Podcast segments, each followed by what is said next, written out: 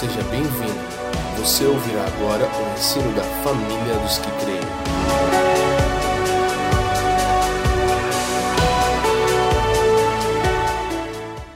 Definição, ou seja, é, o significado de algo, o que algo ou alguém é.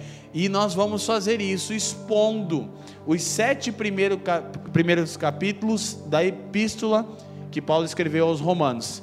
Então nós colocamos como diretiva básica como Deus define você através do Evangelho. E é isso que nós vamos trabalhar.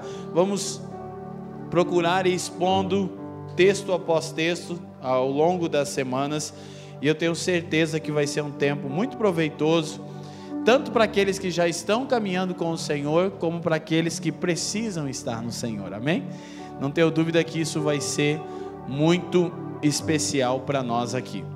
É, uma das coisas que nos levou a fazer essa exposição é que, ah, conforme nós colocamos no post, a carta aos Romanos é uma carta que tem transformado o mundo através da transformação de pessoas.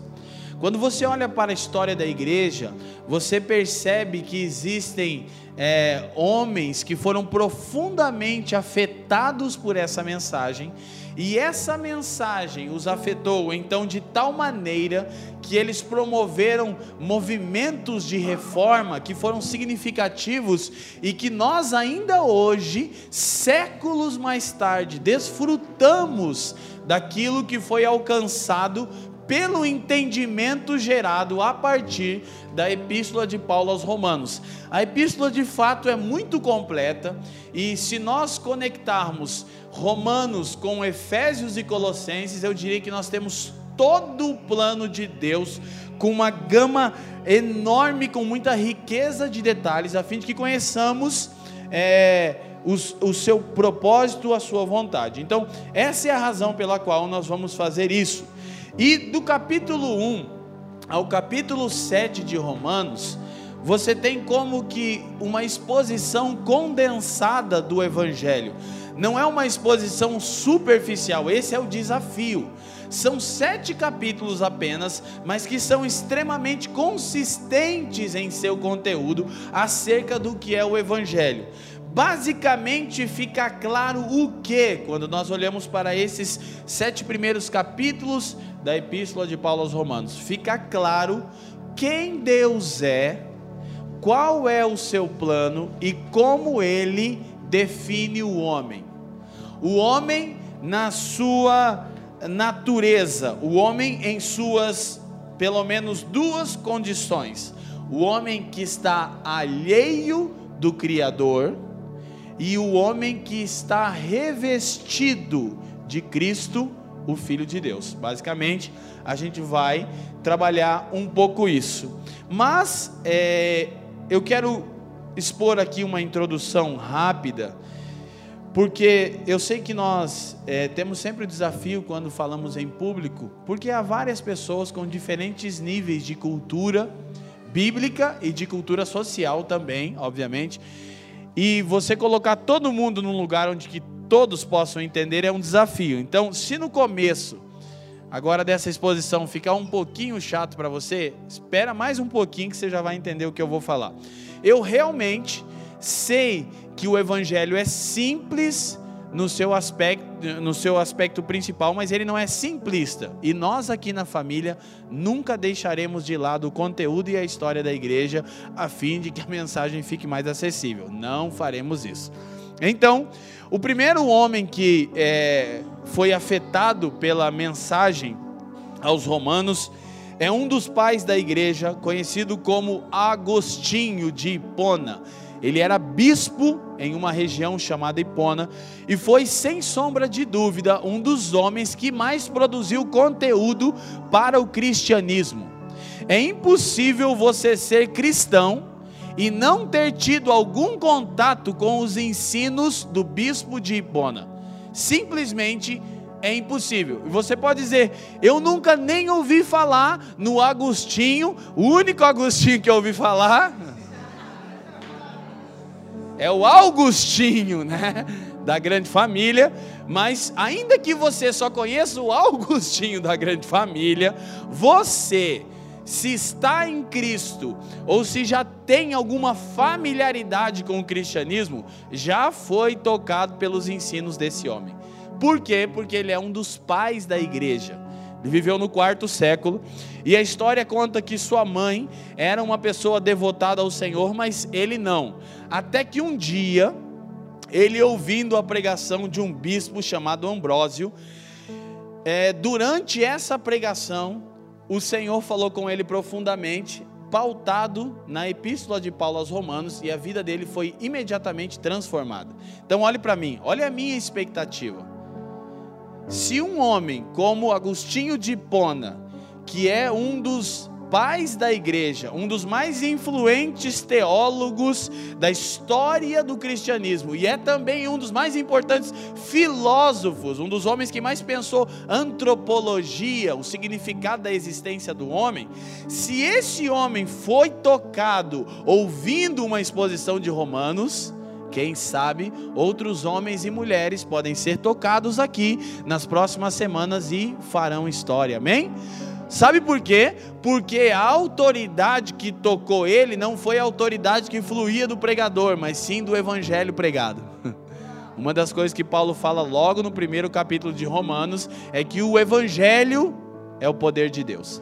Então, ele foi um pai da igreja que viveu no quarto século. Repito, nós não vamos gastar tempo com isso. Fica tranquilo, se você não sabe quem que é um pai da igreja, que a igreja tinha pai, você nem sabia isso. É só uma metáfora para aqueles primeiros irmãos que conduziram a igreja, que colocaram os trilhos de uma boa teologia. Fica tranquilo, você já vai entender. Mas ele é, há esse registro dessa ocasião. Ele disse: torcia-me e contorcia-me em minhas cadeias. Um dia de repente, após ouvir uma pregação, ouvi uma voz que dizia-me: pegue e leia.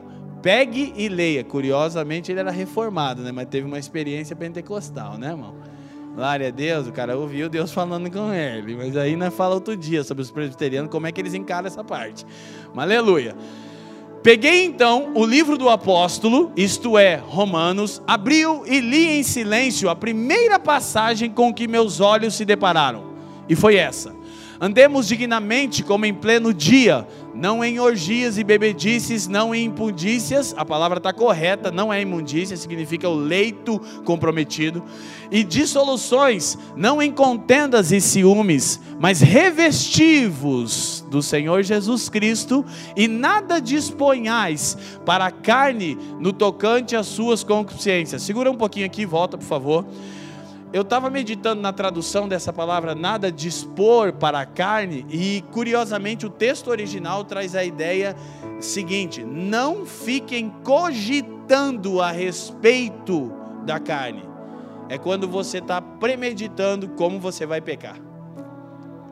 Não fica, não disponha nada para a carne, é não cogite como. Bom, eu poderia fazer assim, assim. Mas isso aqui não tem nada a ver com ninguém que está aqui, é só por acaso que eu estou falando. Então ele continua e diz assim: De imediato, com as últimas palavras da oração, fui invadido por um alívio que desfez toda a minha ansiedade, preencheu todo o meu coração. Todas as sombras da dúvida foram dissipadas. Eu registrei assim: Deus trouxe à fé o homem que bem pode ter sido a maior influência sobre a igreja após Paulo e até Lutero.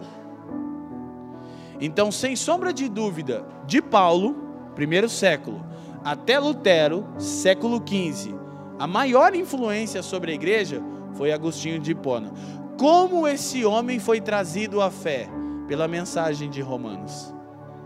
Ele não apenas leu essa escritura, mas ele registra que quando leu essa escritura, então toda a sua ansiedade foi aliviada e ele pôde se entregar ao Senhor e depois passou a pensar a respeito da justiça de Deus. É o tema que a gente vai trabalhar aqui. Um outro homem na história da igreja, se for possível, Lutero. Conseguimos? Lutero. Então, você sabe quem foi Lutero? Ele foi um monge alemão. É, foi a principal voz da reforma protestante, um homem que sua mensagem causou um impacto na Alemanha e depois em toda a Europa e no planeta Terra inteiro, inclusive não coisas apenas no campo eclesiástico, a gente sempre menciona isso, mas a reforma protestante, ela cooperou para a abolição da escravatura, ela cooperou para uma mentalidade de economia saudável. O mundo foi afetado. Talvez você pense, o que, que isso tem a ver? Tudo. Você vive por causa da reforma protestante hoje também, que afetou todas as nações da terra. Lutero, é, na verdade, ele, ele, esse é o texto, ele leu, ele, a, a, a, história conta, antes de lermos aqui, que Lutero foi ensinado desde criança, ele era um monge, que Deus exigia uma vida reta. Então, conta a história que ele cresceu odiando a Deus. Por duas razões, ele dizia. Primeiro, por exigir dele uma coisa que ele não podia dar. E segundo, por conduzi-lo ao fracasso diariamente, todas as vezes que ele tentava dar aquilo que, segundo o seu ensinamento, Deus exigia. Então Lutero cresceu odiando Deus. Olhe para mim, como é o caso de algumas pessoas. Por quê? Porque o conhecimento que ele tinha de Deus era que Deus é justo e tem prazer em punir o pecador, e quando Deus pune o pecador, é aí que ele manifesta sua justiça. Então, Lutero cresceu ouvindo que Deus exigia uma vida reta, santa, perfeita. E ele passou sua vida inteira tentando fazer isso, até que ele leu Romanos 1:17, que nós vamos começar a trabalhar só na outra semana. Que resumidamente diz que a justiça de Deus é de fé em fé, e termina dizendo: "O justo viverá pela fé". Então ele registra isso aqui que nós colocamos ele diz: Labutei diligentemente para compreender as palavras de Paulo, mas a expressão justiça de Deus me impedia, porque eu a interpretava com o sentido daquela justiça por meio da qual Deus é justo e age justamente ao punir o pecador. Então, essa primeira interpretação é a interpretação que a maioria das pessoas tem a respeito da justiça de Deus. Deus é justo e age justamente quando pune o pecador. Então, a expressão justiça de Deus, que aparece no texto de Romanos 1,17, soa para nós isso. Deus é justo e deve mostrar sua justiça quando pune o pecador. Porém, não é isso que o Evangelho diz. Diz sim que Deus é justo, mas diz que a justiça de Deus é manifestada de outra forma. Essa é uma boa notícia. Aí diz assim: até que compreendi que a justiça de Deus é aquela por qual, por graça e misericórdia, Ele nos justifica pela fé não é, escute, eu vou repetir isso e nós vamos repetir isso, inclusive os outros irmãos que vão falar, muitas vezes. A justiça de Deus é justiça recebida, não justiça merecida. Essa é a grande verdade sobre a justiça de Deus. Então Lutero continua e diz: Neste momento nasci de novo. Era como se tivesse atravessado as portas do paraíso. Se antes odiava a expressão justiça de Deus, agora a considerava a mais cara e reconfortante notícia. Então, a partir desse dia, esse antigo pai da história da igreja que procurava diariamente merecer a justiça de Deus, passou a desfrutar da justiça de Deus e sua mensagem causou um colapso na religião no planeta Terra inteiro no século 15 e 16 e se arrasta até os nossos dias. Isso é extremamente muito significativo. A descoberta revolucionária de Lutero levaria ao, restabelecimento do evangelho na Alemanha, na Europa, a reforma protestante e todas as nações sendo alcançadas por essa mensagem. Então diga comigo: a justiça de Deus é justiça recebida, não justiça merecida. Porque se Deus é. Não, não precisa, essa parte aí que estou falando. Porque se Deus é justo e é, mas manifesta a sua justiça, dando a cada um aquilo que é, lhe é devido, você e eu estamos com um problema grave. Eu sempre brinco, é impossível não vir à minha mente, porque a nação brasileira é discipulada por música. Como nós não lemos a Bíblia, nós cremos no que as músicas ensinam. E as músicas são frutos de um povo que não lê a Bíblia. Entendeu?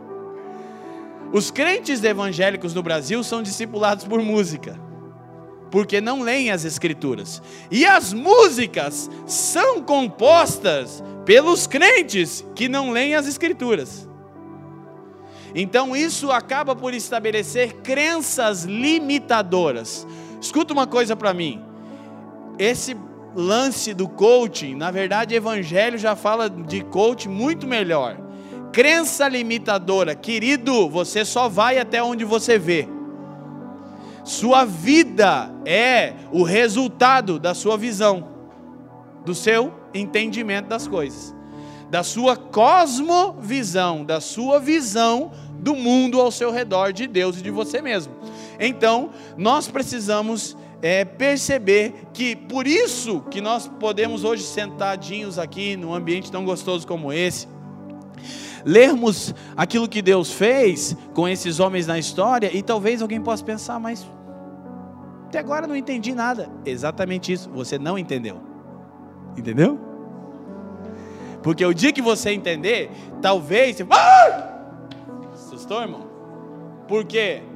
Porque quando a ficha cair, você vai ser afetado pela mensagem. Por enquanto você está ouvindo eu falar sobre o que Deus fez, e talvez você vai ver exposições de textos bíblicos, mas você não está com seu coração suficientemente aberto para acreditar não apenas em Deus, mas acreditar no que Deus diz sobre você também, que é a parte mais difícil. Como já falamos na semana passada, é possível, retrasada, é possível você crer em Deus e não crer em Suas palavras, principalmente quando diz respeito a você mesmo. Ah, eu creio em Deus, mas aí Deus diz que você é isso, isso e aquilo, em Cristo, no caso. Aí você diz: Não, eu não sou. E tem gente que ainda é tão humilde que a humildade é melhor do que a Bíblia. Não, eu sou, sou um lixo, eu sou um culpado, eu sou uma escória. A Bíblia diz que você é justificado. Não, que, que, a Bíblia diz que você é santo. Santo? Quem? Deus me livre, santo é só o falecido Padinho Cícero. Você crê em Deus, mas não crê no que Deus diz sobre você, porque o que Deus diz sobre você é um absurdo. E o dia que você abraçar o absurdo de Deus, sua vida vai ser diferente. Agora, então, é isso que nós vemos ocorrendo com Lutero. Um outro homem, um dos mais importantes teólogos da história da igreja, um dos homens que mais pensou o evangelho, afetando as áreas da sociedade, chamado João Calvino, quando leu a escritura de Romanos, ele costumava dizer o seguinte sobre essa escritura: é a porta de entrada para todos os tesouros mais escondidos das escrituras. Calvino foi um cara que bagunçou a coisa também. Na verdade, Lutero foi o ponta de lança, mas o, o número 10 desse time da reforma, sem sombra de dúvida, foi Calvino. Foi o cara que sistematizou a teologia em torno da revelação que Lutero recebeu. Esse homem foi extremamente importante e até hoje seus escritos afetam e transformam pessoas e nações inteiras, e eu não estou exagerando. Nações inteiras têm sido afetadas pela mensagem de João Calvino. Ok? Então ele disse que Romanos é a porta de entrada para os tesouros mais escondidos das Escrituras. O que, que eu quero com isso? Eu quero te mostrar o que Deus pode fazer através da mensagem que esse livro contém homens que foram marcos na história. Repito, não apenas no campo eclesiológico, não são pessoas que tinham uma vida religiosa restrita à liturgia da igreja, não, são homens que colocaram a igreja no campo e tornaram a igreja relevante a ponto de impactar em sociedades inteiras. Ok? E um último, que ultimamente eu tenho lido muita coisa dele, porque tem muita coisa e recomendo para vocês. John Stott, ele traduzia assim Romanos como um todo. É, ele, ele foi um pastor inglês que viveu no século XX. Seus ensinos afetaram a Inglaterra, o Reino Unido, poderosamente.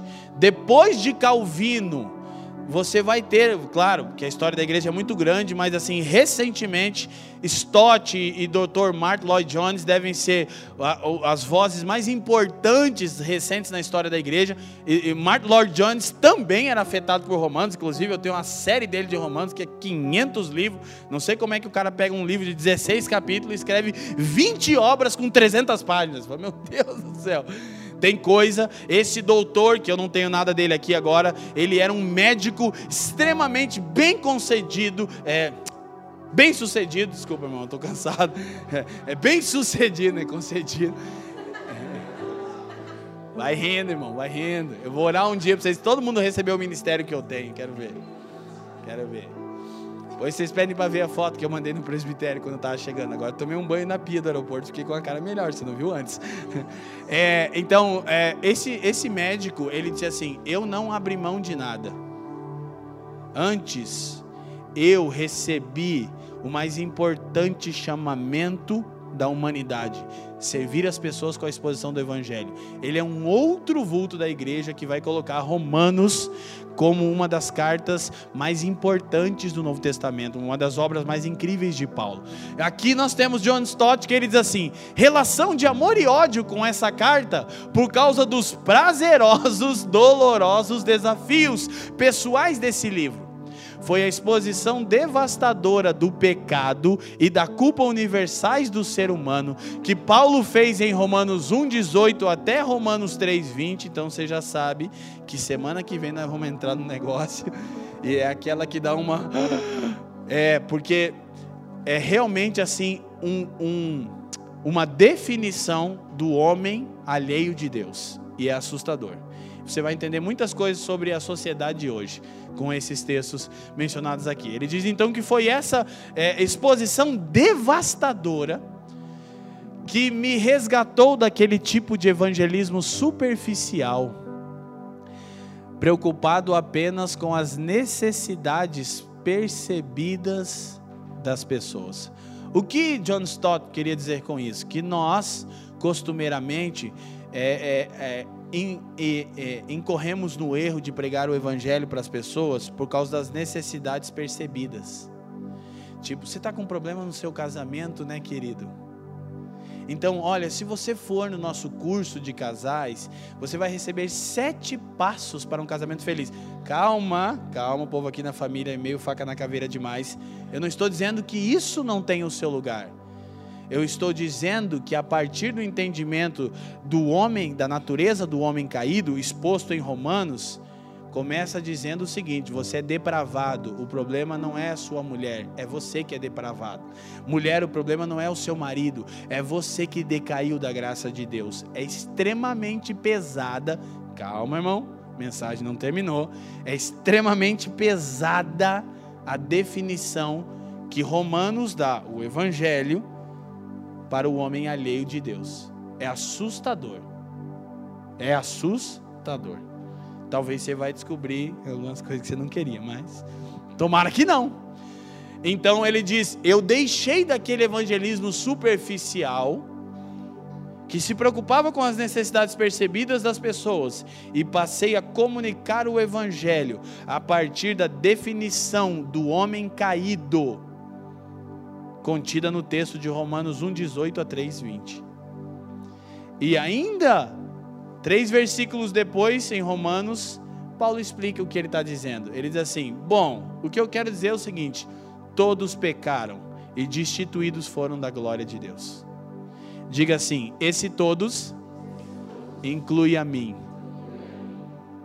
Tem gente que acha que é bonzinho, né? Eu tenho um histórico extremamente triste de drogadição na minha adolescência. Os irmãos que nos conhecem sabem disso.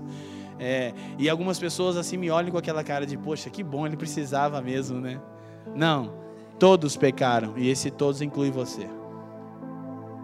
E curiosamente, as Escrituras não vão tratar com tanta é, densidade os pecados que são pecados é, da carne, como vão tratar os pecados que são pecados da natureza caída, como orgulho, soberba, usurpação.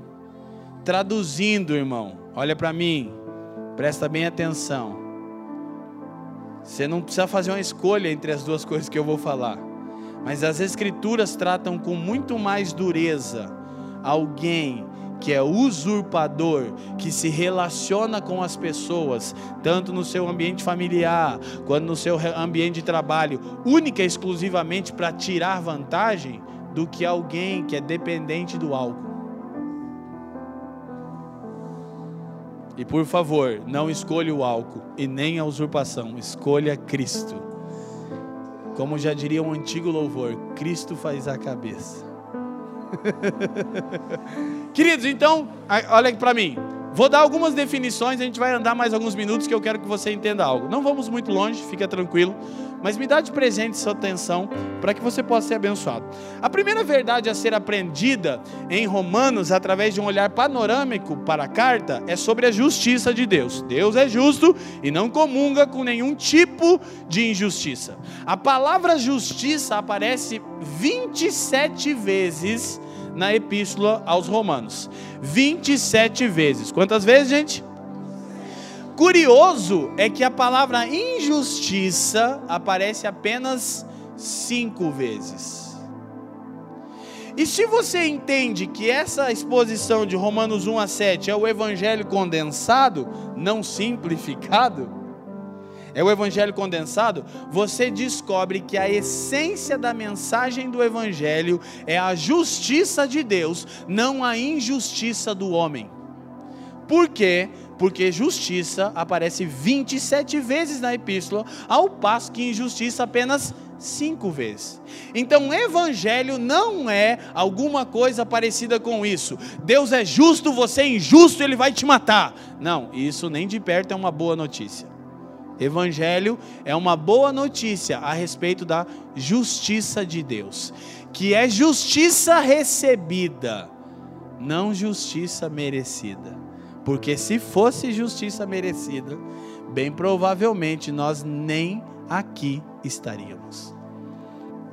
Quantos estão comigo? Digam sim. Então, uma das coisas que nós precisamos entender, a carta não visa amenizar o pecado e o juízo de Deus. Por quê? Porque a partir do versículo 18 do capítulo 1 até o versículo 20 do capítulo 3, nós vamos ver como Deus define o homem que está alheio do Criador. E a definição de Deus é terrível.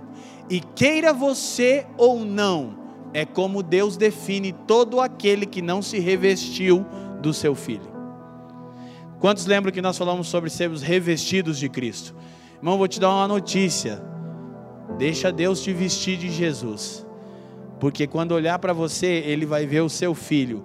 Porque se ele não vê o seu filho, ele vai ver você, que não está escondido em Cristo, como você realmente é.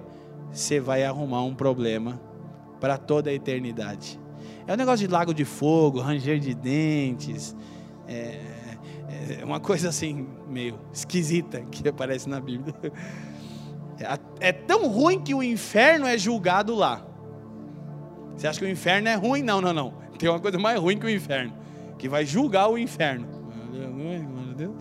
Então, Romanos não está tentando de maneira nenhuma, nem Paulo, aliviar o pecado e amenizar o juízo de Deus. Ele está mostrando o que Tiago diz em Tiago 2,13 a misericórdia triunfa sobre o juízo.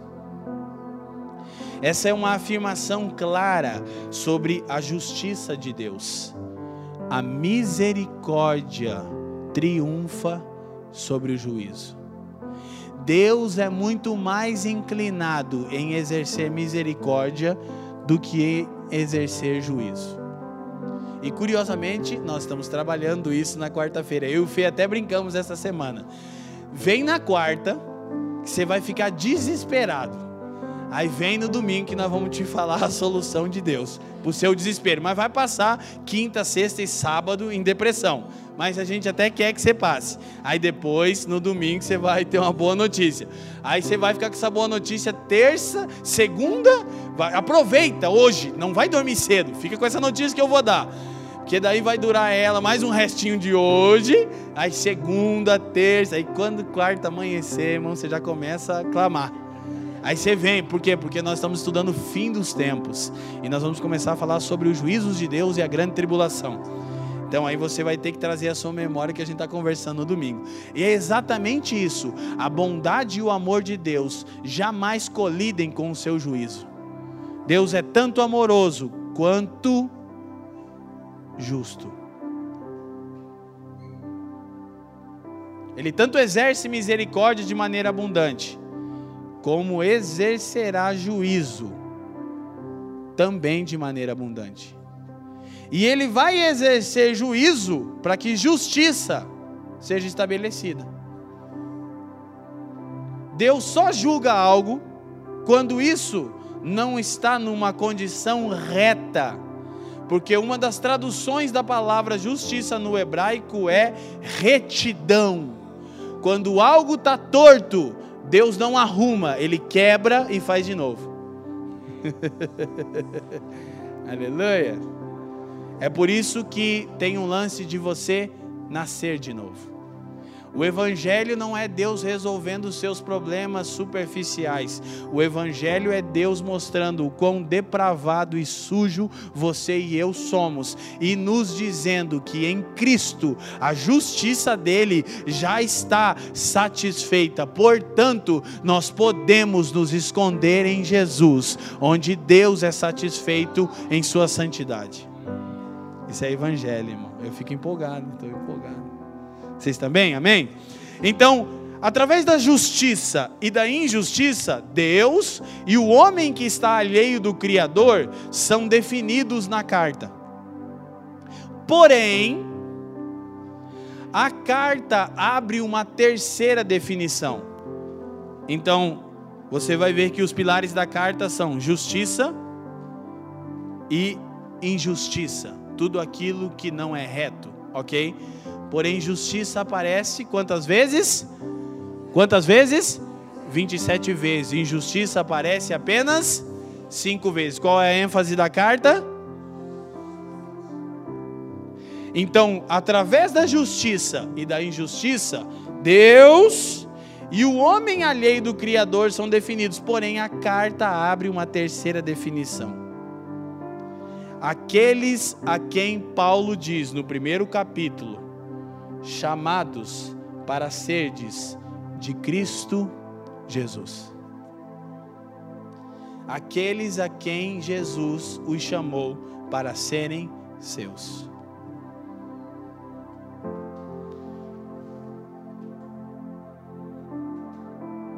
Amém? Hoje eu vi alguém fazer uma postagem, eu nem sei quem é nessas coisas do stories, e alguém, alguém disse assim, é, Jesus é totalmente meu. Graças a Deus por isso. Eu cocei o dedo para não responder, para não mandar aqui. E você é totalmente dele? Porque ele só é totalmente daqueles que são totalmente dele. Amém? Então, nós precisamos entender isso. Mas essa terceira definição, aqueles que são chamados para serem de Cristo Jesus. A gente já vai ver rapidinho alguns versículos ali, não vamos muito longe.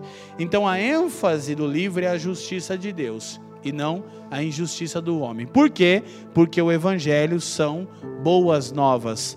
Olha para mim, boas notícias a respeito de como aqueles que estavam alheios de Deus e eram alvos de seus juízos no fim dos tempos podem se tornarem justos e perfeitos diante de Deus.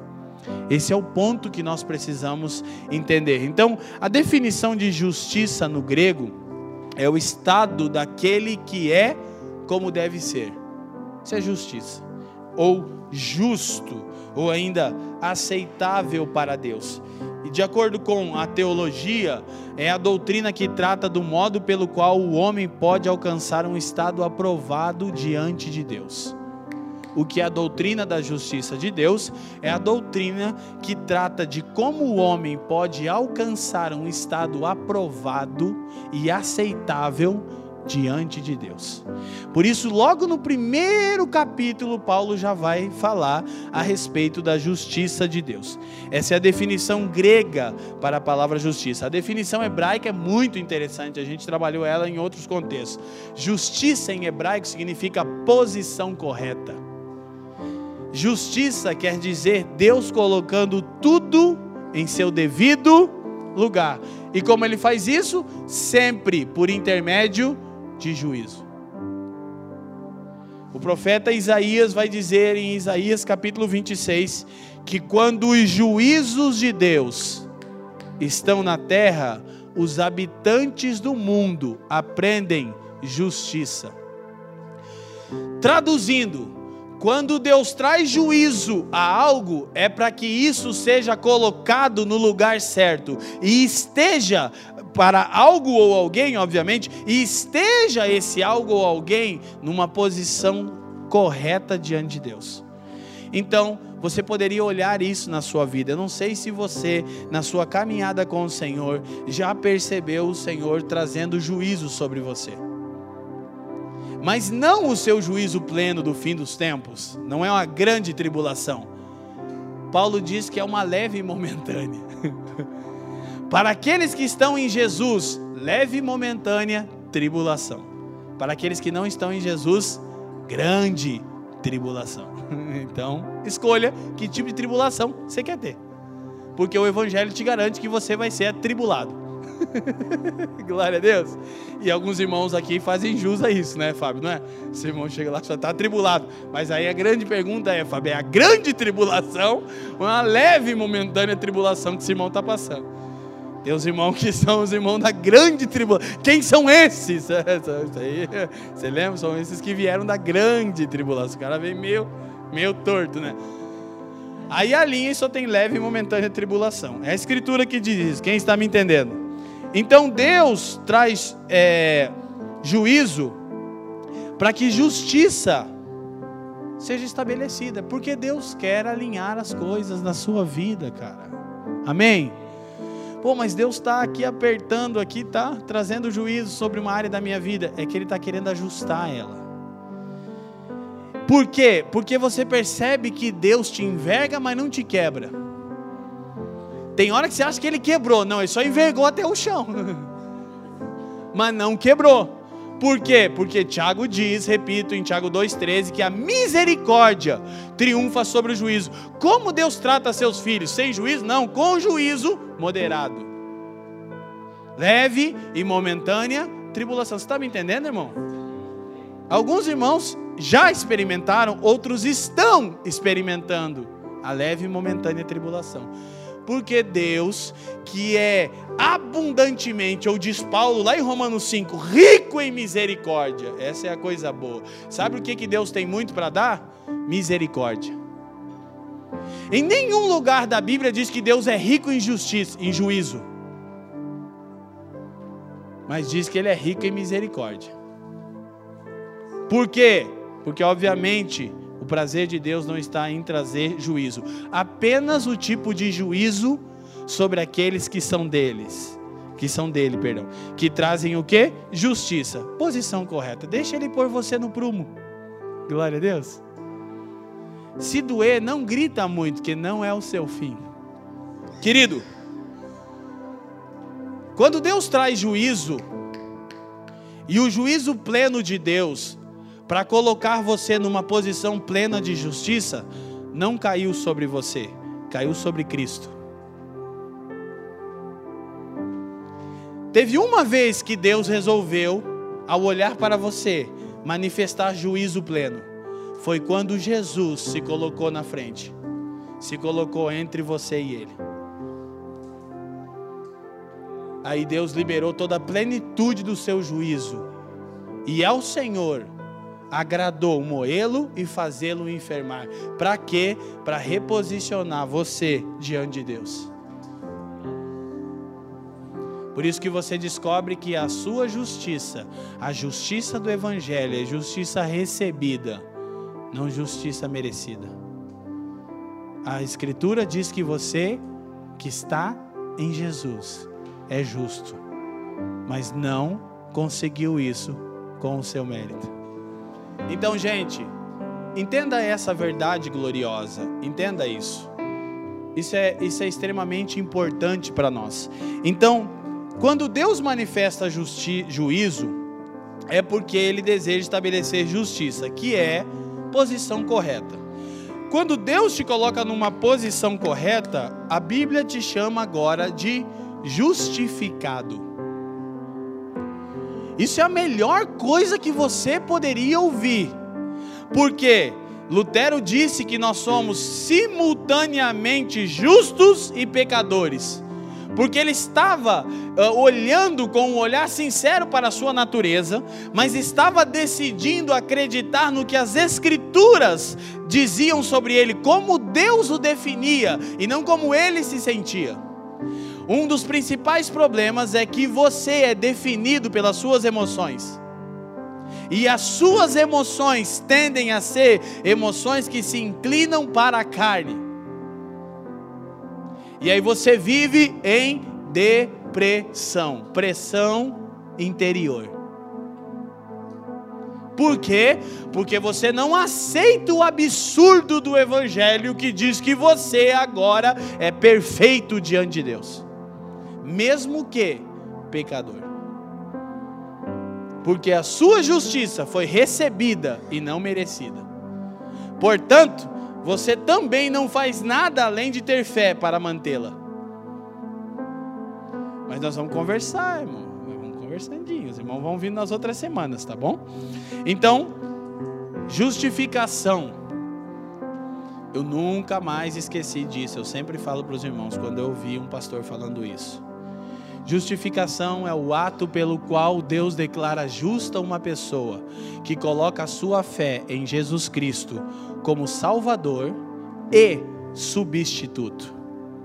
Porque se Jesus fosse só o seu Salvador, você não seria justo. Você ia ter que alcançar a justiça seria algo semelhante assim: você está aprisionado pelo pecado, conforme Gálatas 3, 19 ao 22. Quem lembra que eu falei isso? A Escritura encerrou tudo sobre o pecado, a palavra é aprisionado. Não é que a gente não está alcançando um nível que agrade a Deus, o homem. Não, não, é que ele estava preso pelo pecado. Então você precisa de resgate, amém? Mas se Jesus fosse apenas aquele que te resgatou, que te salvou, e não aquele que também te justificou, você já estaria condenado de novo. Por quê? Porque Jesus morreria, te salvaria, e no primeiro dia da sua salvação, você já se tornaria de novo alvo do juízo de Deus. Por quê? Porque você ia pecar. Quando você encontrou Cristo, quem lembra do dia que você foi, perdão, que Cristo te encontrou, né? Eu sempre digo que não foi você que encontrou o Senhor. Quando Cristo te encontrou, quem lembra desse dia? Eu falo, Leandro, eu lembro. No outro dia você pecou? Pecou ou não pecou, irmão?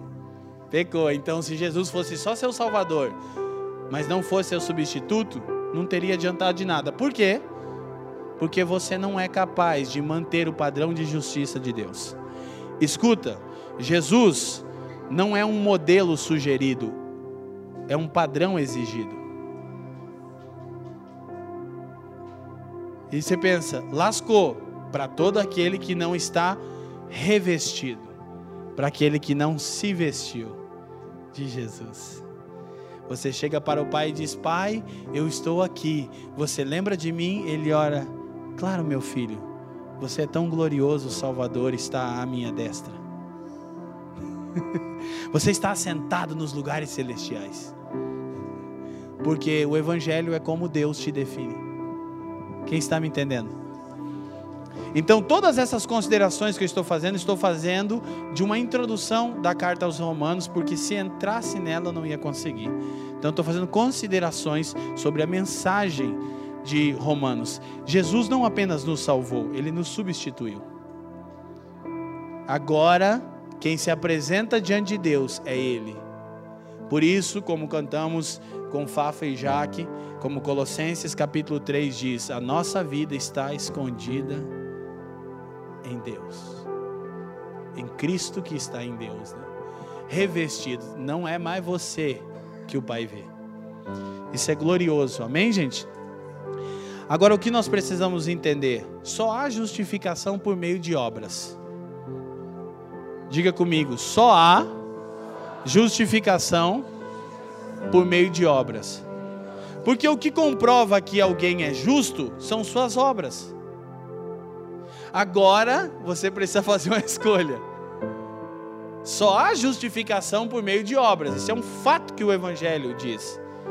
Aí você precisa escolher confiar nas suas obras ou na obra de Deus através de Cristo. Faz a escolha. Só tem um jeito de você ser justificado por obra, pela sua ou pela de Deus, em Cristo. É uma escolha. E ser justificado é ser declarado aprovado, perfeito diante de Deus. Sabe por que nós não desfrutamos daquilo que o próprio Paulo vai dizer lá à frente em Romanos é, capítulo 8, versículo 17, que nós somos coerdeiros de Cristo? Por que nós não desfrutamos a grande herança de Cristo, a grande coisa que Jesus tinha e tem para compartilhar com o homem é a relação que ele desfruta com o Pai. Não é o poder, por quê? Porque Jesus não cumpriu a vontade de Deus exercendo poder, ele cumpriu a vontade de Deus esvaziando-se de todo poder. Agora, o que você aprende? Que a grande herança de Cristo é permitir que você desfrute do Pai como ele desfruta. Isso é o Evangelho. Chamados para uma relação, porém, por que você não desfruta? Porque você não aceita a doutrina da justificação porque você não consegue andar na tensão de ser pecador, mas ter sido declarado justo. Isso é uma coisa que precisa estar sempre permeando a nossa mente. Isso é o Evangelho, não é uma coisa que você escuta uma vez, é uma coisa que sustenta você diariamente diante de Deus. Eu sei, eu sou simultaneamente justo e pecador. Eu sou pecador porque eu ainda não alcancei a plenitude, mas eu sou declarado justo porque eu estou em Jesus. Então, quando eu chego diante de Deus, eu chego numa postura: quebrantamento e gratidão. É como Deus me quer para tratar as áreas que eu não estou conseguindo vencer. Deus não me quer numa postura arrogante, numa justiça humana gerada por meio das suas próprias obras, as quais o profeta Isaías diz que são trapos imundos. Sabe aquele pano de chão que você usa para juntar o cocô do seu cachorro no quintal? Quem tem um pano assim em casa ou já teve? A Bíblia diz que o seu melhor esforço produz uma coisa tipo esse pano: trapos de imundícia. Isaías 64. Então, Deus não nos quer numa postura arrogante, chamando de boas obras aquilo que é um trapo de imundícia. Não porém Ele também não nos quer debaixo de culpa e acusação, porque isso é uma afronta à obra de seu filho.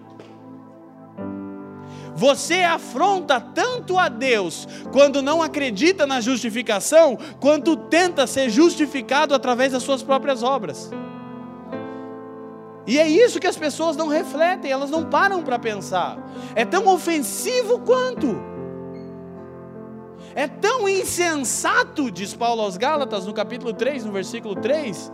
Oh, insensatos Gálatas, havendo começado pelo Espírito, vos aperfeiçoareis agora na carne?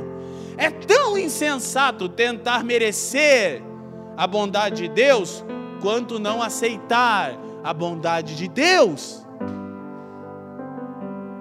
Por isso eu repito, Normalmente os crentes acreditam em Deus, mas não acreditam no que Deus diz, principalmente quando é a respeito deles. E as Escrituras dizem que nós somos justificados pela obra de Cristo, não pela nossa. Agora, qual é a obra?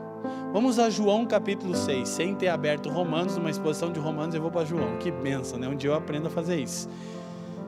Porque esse texto diz: Jesus respondeu e disse-lhes: A obra de Deus é esta. Escuta, só há justificação por intermédio de obras. Ou você confia na sua própria capacidade em suas obras, ou na obra de Deus. E o que é a obra de Deus? Jesus diz: a obra de Deus é esta. Que, leiam para mim, gente.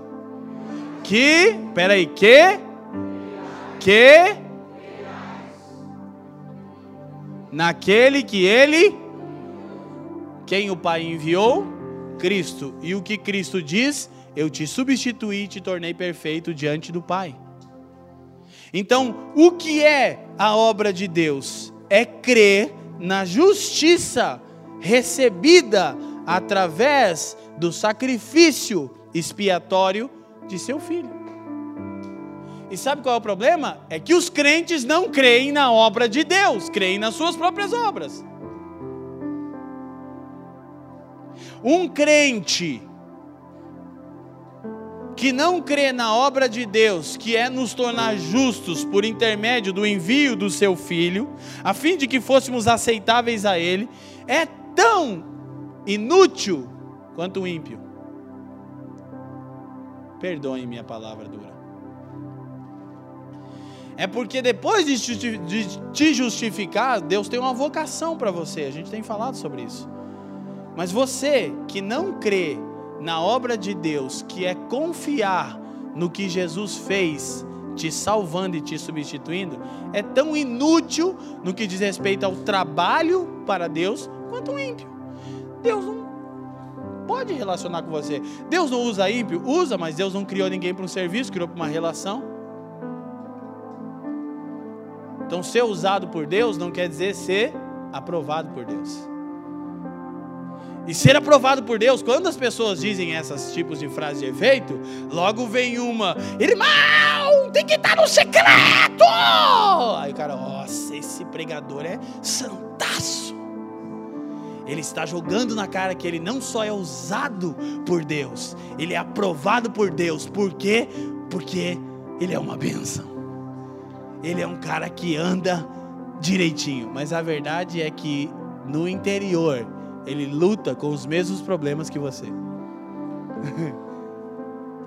Quem está me entendendo?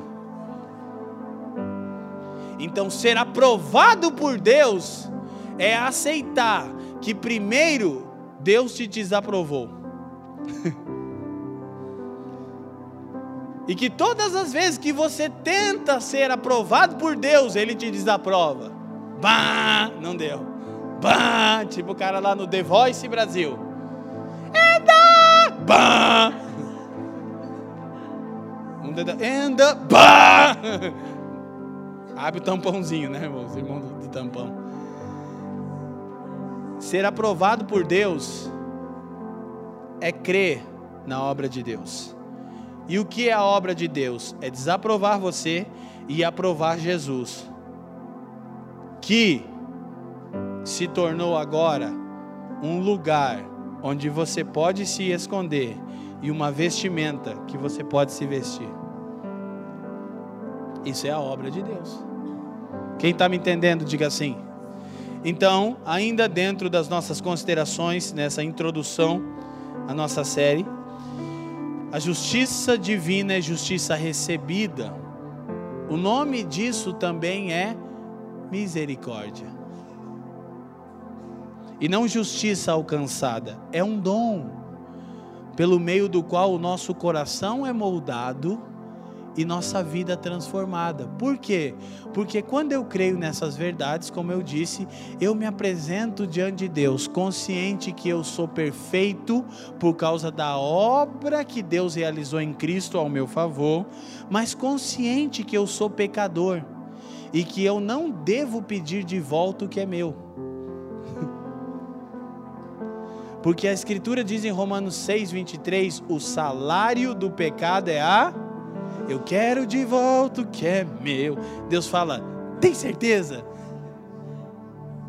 Quantas vezes você fez Deus lembrar que Ele tinha que te matar? Então, eu quero que você entenda uma coisa para nós encerrarmos. É, misericórdia é quando eu não recebo aquilo que merecia. Juízo. Misericórdia é quando eu não recebo aquilo que merecia. Juízo. João diz que misericórdia e graça vos sejam multiplicadas em uma de suas epístolas. Graça é quando eu recebo aquilo que não merecia. Justiça. Misericórdia é quando eu não recebo aquilo que merecia. Juízo. Graça é quando eu recebo aquilo que não merecia justiça. Paulo diz que Deus é tanto rico em misericórdia, como é rico em graça. Aos Romanos ele diz que Deus é rico em misericórdia. Aos Efésios ele diz que Deus é rico em graça. Porque misericórdia é quando eu não recebo aquilo que merecia, juízo. Graça é quando eu recebo aquilo que eu não merecia, justiça. Por isso Lutero disse: eu, a expressão que eu mais odiava se tornou a mais cara e confortável notícia para mim. Porque eu encarava a justiça nos termos legais. Se você é, perguntar para um advogado, temos alguns entre nós, o que, que é justiça, ele vai dar a definição, definição mais simplista de justiça: é dar a alguém aquilo que lhe é devido. Isso no conceito humano. Justiça de Deus é dar a alguém aquilo que não lhe era devido. Por isso, Jesus conta aquela parábola sobre o credor incompassivo. Quem lembra? O cara, ele devia X e ele foi redarguido pelo seu credor e seu credor o perdoou. Vamos falar em valores. Ele devia 100 reais e ele pediu misericórdia e o seu credor o perdoou. Mas diz no texto que ele saindo encontrou um devedor dele. E esse devedor, perdão, ele devia 100 mil reais e recebeu o perdão da dívida. E depois ele saiu e encontrou um que devia a ele 100 reais. E diz a escritura que ele começou a estrangular o cara e dizer: Paga o que você me deve. Aí Jesus disse que ele foi entregue aos verdugos, aos atormentadores. Sabe o que acontece com quem não perdoa e não exerce misericórdia? Assim como misericórdia foi exercida com você, você é atormentado.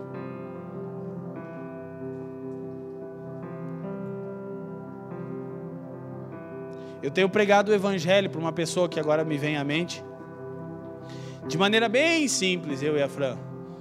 É uma pessoa que eu conheci, trabalhava numa churrascaria aqui próximo, e a gente sempre fazia brincadeiras com o time de futebol, essas coisas e tal. E, e depois de um tempo eu fui num, num, outro restaurante aqui que nós gostamos muito.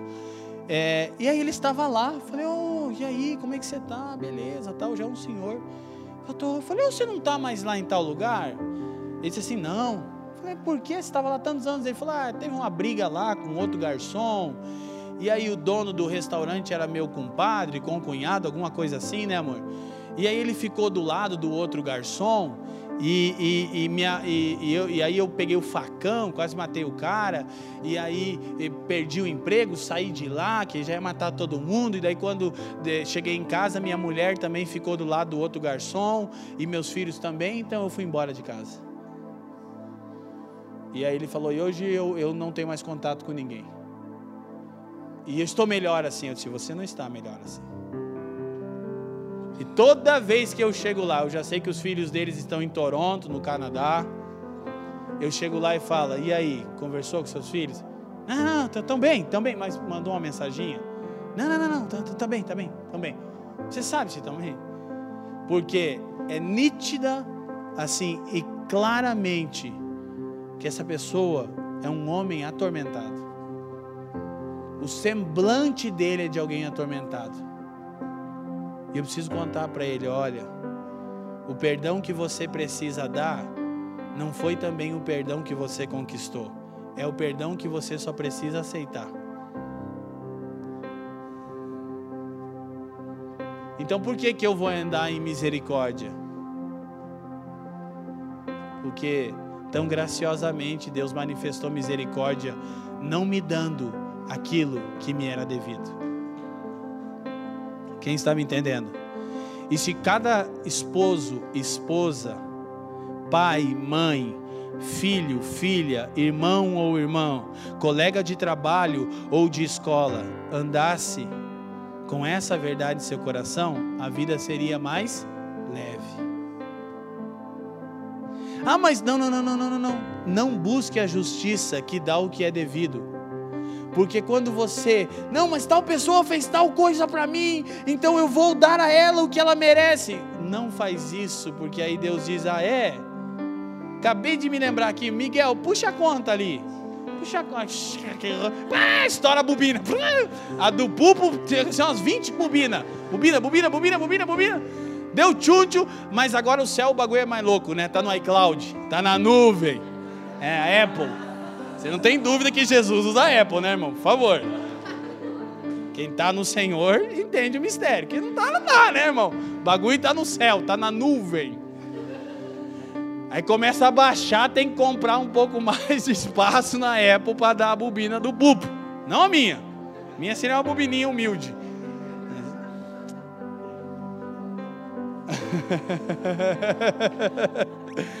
Agora escuta. Jesus, na oração, modelo, ele diz: perdoa as nossas dívidas. Na mesma medida que você exerce misericórdia com quem deve a você, Deus exerce misericórdia com você. Se você não exerce misericórdia, você é atormentado. E vou te contar uma coisa que para você vai ser, olha entre aspas, pior. É que se essa pessoa se quebrantar, seja o que ela tiver feito a Deus, se ela se arrepender, Deus exerce misericórdia sobre ela, mas você continua atormentado.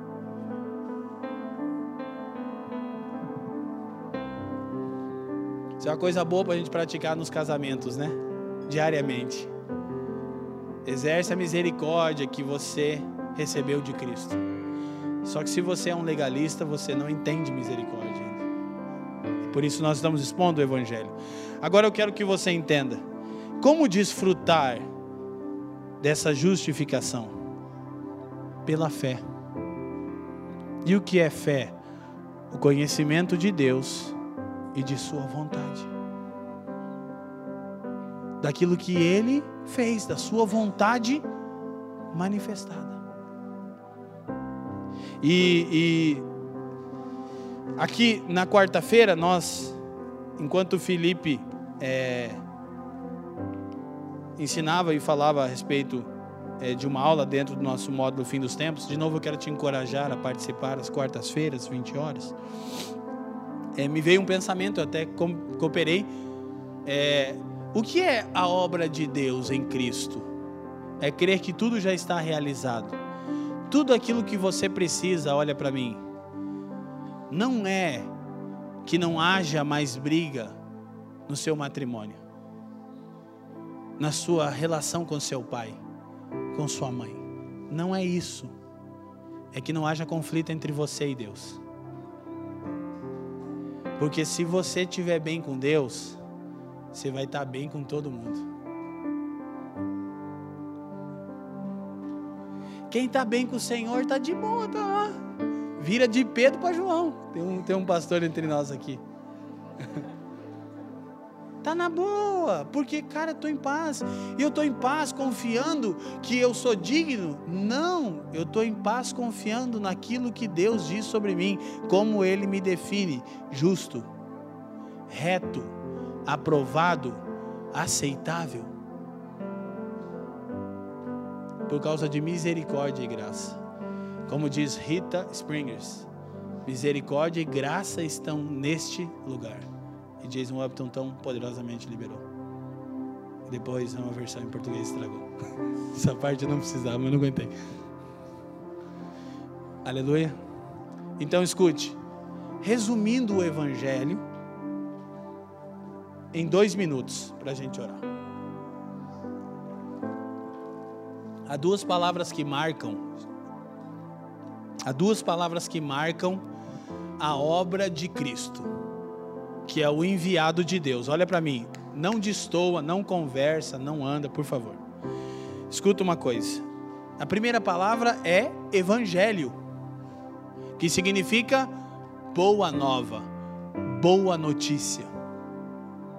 A segunda palavra é vinda, fazendo menção à vinda de Cristo, a sua segunda vinda. Diga comigo, evangelho, vinda. Então, a palavra evangelho traduzida do grego evangelium é uma palavra que não foi criada pelo Senhor e nem pelos apóstolos, mas que foi tomada de um contexto do século I. No século I, quando o imperador saía em batalha e se tornava vitorioso, estabelecendo paz e estendendo sua autoridade em uma terra distante, era destacado um homem chamado de arauto, ou atalaia, ou ainda ângelos, da expressão grega anjo, ou ainda mensageiro. E esse homem saía por primeiro do campo de batalha, regressava até o reino daquele imperador que se tornou vitorioso, estabeleceu paz e aumentou a esfera da sua autoridade e comunicava às pessoas a respeito daquele triunfo. Então, o que é o Evangelho? A notícia de que Cristo venceu. Venceu o que? Todos os problemas causados pelo pecado, a deteriorização da criação e do homem, ele resolveu o problema do medo, da vergonha e da culpa. Quem está me entendendo, diga assim. Então o evangelho não é a respeito de algo que você tem que fazer para que Deus te aceite, é a respeito de como Deus te tornou aceitável para Ele em Cristo é o anúncio de algo que já foi realizado, não um conselho sobre como você deve viver. E o que, que você tem que fazer? Crer, porque a obra de Deus é que creiais. É isso que é o Evangelho. Essa é a palavra que vai nortear o ministério de Jesus em sua primeira vinda. Evangelho para cá, evangelho para lá, evangelho para cá, evangelho para lá, evangelho para cá, evangelho para lá. A boa notícia é que o rei se tornou vitorioso, conquistou, estabeleceu paz e estendeu a esfera de sua autoridade, chegou até nós. Então, quando isso acontecia, a próxima coisa que o povo fazia, olha para mim, era parousia que é a palavra grega para vinda. Depois da ascensão de Cristo, embora o evangelho apareça assim de maneira significativamente, você vai perceber também a palavra vinda aparecendo significativamente nas epístolas dos apóstolos. Quem eram os apóstolos? Os arautos, os que vieram contar a notícia de que o rei venceu. E isso causava a expectativa, diga comigo, expectativa da parousia. Olha, agora você sabe uma palavra grega já, parousia, que é o que nós cantávamos aqui com o Eric. A vinda, o retorno daquele que se tornou glorioso e vitorioso. E o que acontecia? As pessoas que foram alcançadas pela mensagem do Evangelho, a boa notícia é que você só precisa crer: Cristo venceu. Essas pessoas começavam a sair da cidade para ousia, para um encontro. E de novo você tem os atalaias, Eric que ficavam sobre as muralhas, avistando o horizonte. E quando a primeira bandeira daquele glorioso exército do rei triunfante despontava no horizonte, o arauto começava a clamar: Eis aí o Rei dos Reis. E aquelas pessoas que já estavam vivendo aquele momento, porque haviam dias e até meses, meses de distância nas batalhas do mundo antigo. Isso poderia durar 30, 60, 90, 120 dias do que de expectativa para a parousia. E qual a expectativa que eu tenho? Que o inimigo do meu rei venceu e que agora. Claro que não. O mensageiro já contou. Ele venceu. E agora, a única coisa que nós temos que fazer é encher o nosso coração de expectativa. Você imagina como aqueles reinados antigos ficavam até o dia da parousia? Irmão, ó. Os caras só. Ó. Nem o Morro do Borel lá no Rio do Pedro Borel tinha tanto samba como. Por quê? Porque ele venceu. Agora olha para mim, você vive assim? Sua vida parece um.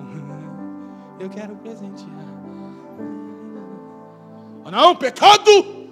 Desgraça! Eu acho que você não entendeu que o Evangelho é uma boa notícia, que o rei venceu. Aí você começa a perceber os irmãos se reúnem para quê? Porque quem está reunido são todos aqueles que aguardam a parousia. E como é que eles aguardam? Com gratidão. E quando eles lembram que o rei é que saiu em batalha e que se tornou o alvo dos dardos do inimigo e não nós, eles não apenas se alegram, eles são quebrantados em gratidão. Imagina como eles começam a preparar a coisa e a se prepararem para tal glorioso encontro. Por quê? Porque essa justiça é absorvida pela fé naquilo que já foi realizado. Então, quando o rei voltava para Uzia, é literalmente isso. Os arautos começavam a proclamar de cima das muralhas.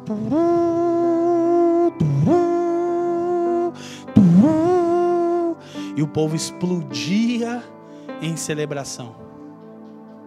E ia de encontro com o rei. Por isso Paulo diz: num abrir e fechar de olhos, nos encontraremos com ele nos ares. Para sermos condenados, porque Jesus é um cara extremamente chato e ranzinzo, como Deus é aquele velho irritado na cadeira? Não. Uma das maneiras que a Bíblia diz que Deus está no trono e que estará principalmente no fim dos, dos tempos é rindo. Está na Bíblia? Claro. Salmo 2. Diz que quando Deus vê a maquinação do inimigo e das nações pagãs no fim dos tempos, diz o salmista: o Eterno zombará e rir-se-á deles no seu trono. Nós ouvimos com Filipe, né? Aquela grande hoste angelical, de não apenas de miríades de miríades de anjos liderados pelo Rei dos Reis, mas os santos ressuscitados em toda a história da humanidade. Bilhões e talvez trilhões de pessoas e anjos, ou um número ainda superior a isso, porque eu não sei o número dos anjos. Eu sei que Deus disse uma coisa para Abraão: sua descendência vai ser como as estrelas do céu e como as areias do mar. Tipo, vai ser muito grande. Ah, não, não, não, não. É, é, é, é mar. E, e, e, e, esse, e esse é, é, cortejo glorioso virá, então as pessoas saíam da cidade para Uzia. Elas não ficavam intactas, paradas, elas estavam explodindo em alegria, a expectativa de ir a um encontro é viver como se você fosse encontrar a pessoa mais amada de toda a sua vida. É como se todo dia você levantasse com a expectativa: hoje eu vou encontrar aquele a quem eu amo. E uma metáfora superficial demais disso é quando a gente está apaixonado. é quando você conheceu sua varoa, quando a varoa conheceu o varão. Terra nota no teclado. Porque não, não era isso. Eu lembro comigo com a Fran, né, quando ela me viu. Apaixonou. Se ela me amou. Gato, animado, tô animado. Vamos, vamos. Quem está feliz? Gente, com sinceridade, todo o temor do Senhor. Vocês percebem a graça do Senhor aqui? Eu não estou entoando, aumentando minha voz, não, irmão. Eu sinto graça de Jesus. Porque é isso, é expectativa. Então, sempre que a gente tinha uma oportunidade de se ver, eu acordava pensando: vou encontrar a Fran, vou encontrar a Fran. Fazer uma cela, fazer um culto para chamar ela. A consolidação fiz com ela. A alma para Jesus, o corpo para mim. Não disse, é, não, não, não me disse é namoro missionário. Tem os irmãos que estão evangelizando. Mas você lembra? Ou, ou quando, se você, se você é papai ou se você é mamãe, a expectativa, eu, eu sinto isso quase toda semana. Quando eu chego de viagem. Eu sinto isso com a Fran, eu sinto isso com o Ben. O Ben está numa fase agora que ele fica me ligando toda hora, ele fica numa coisa, o pai vai chegar, o pai vai chegar, o pai vai chegar, o pai vai chegar. Quando eu chego, ele não sabe o que fazer, né, amor? Ele pula, ele grita, dá soco, dá chute, mesmo. Nossa, socos, sério, dá muito soco. Calma. Eu sei que ele está dizendo eu te amo. Eu fico feliz isso aí, cabra macho, rapaz. É uma expectativa santa. Então, Evangelho, uma boa notícia que Jesus resolveu o que você não conseguia. E o que, eu tenho que fazer para desfrutar dessa alegria? Crer. É um dom, é uma dádiva, é um presente. E aí isso vai causar em você o que? Gratidão e santa expectativa. Não mornidão e fardo e cara de barro, como dizia o pastor Lael. Eu lembro uma vez o Léo falou assim: a cara de barro, irmão. Lembra?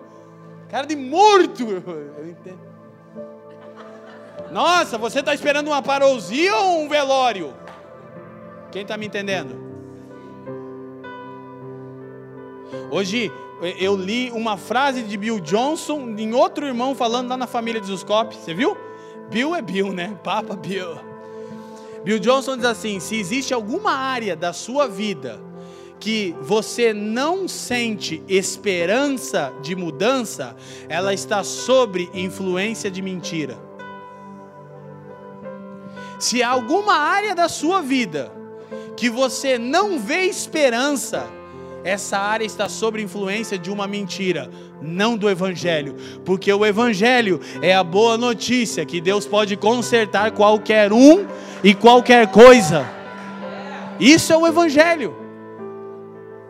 E para aqueles que estão em Cristo, não é que ele pode, ele já consertou. E a parousia vai ser o verniz no, no trabalho, que vai te dar um corpo glorificado.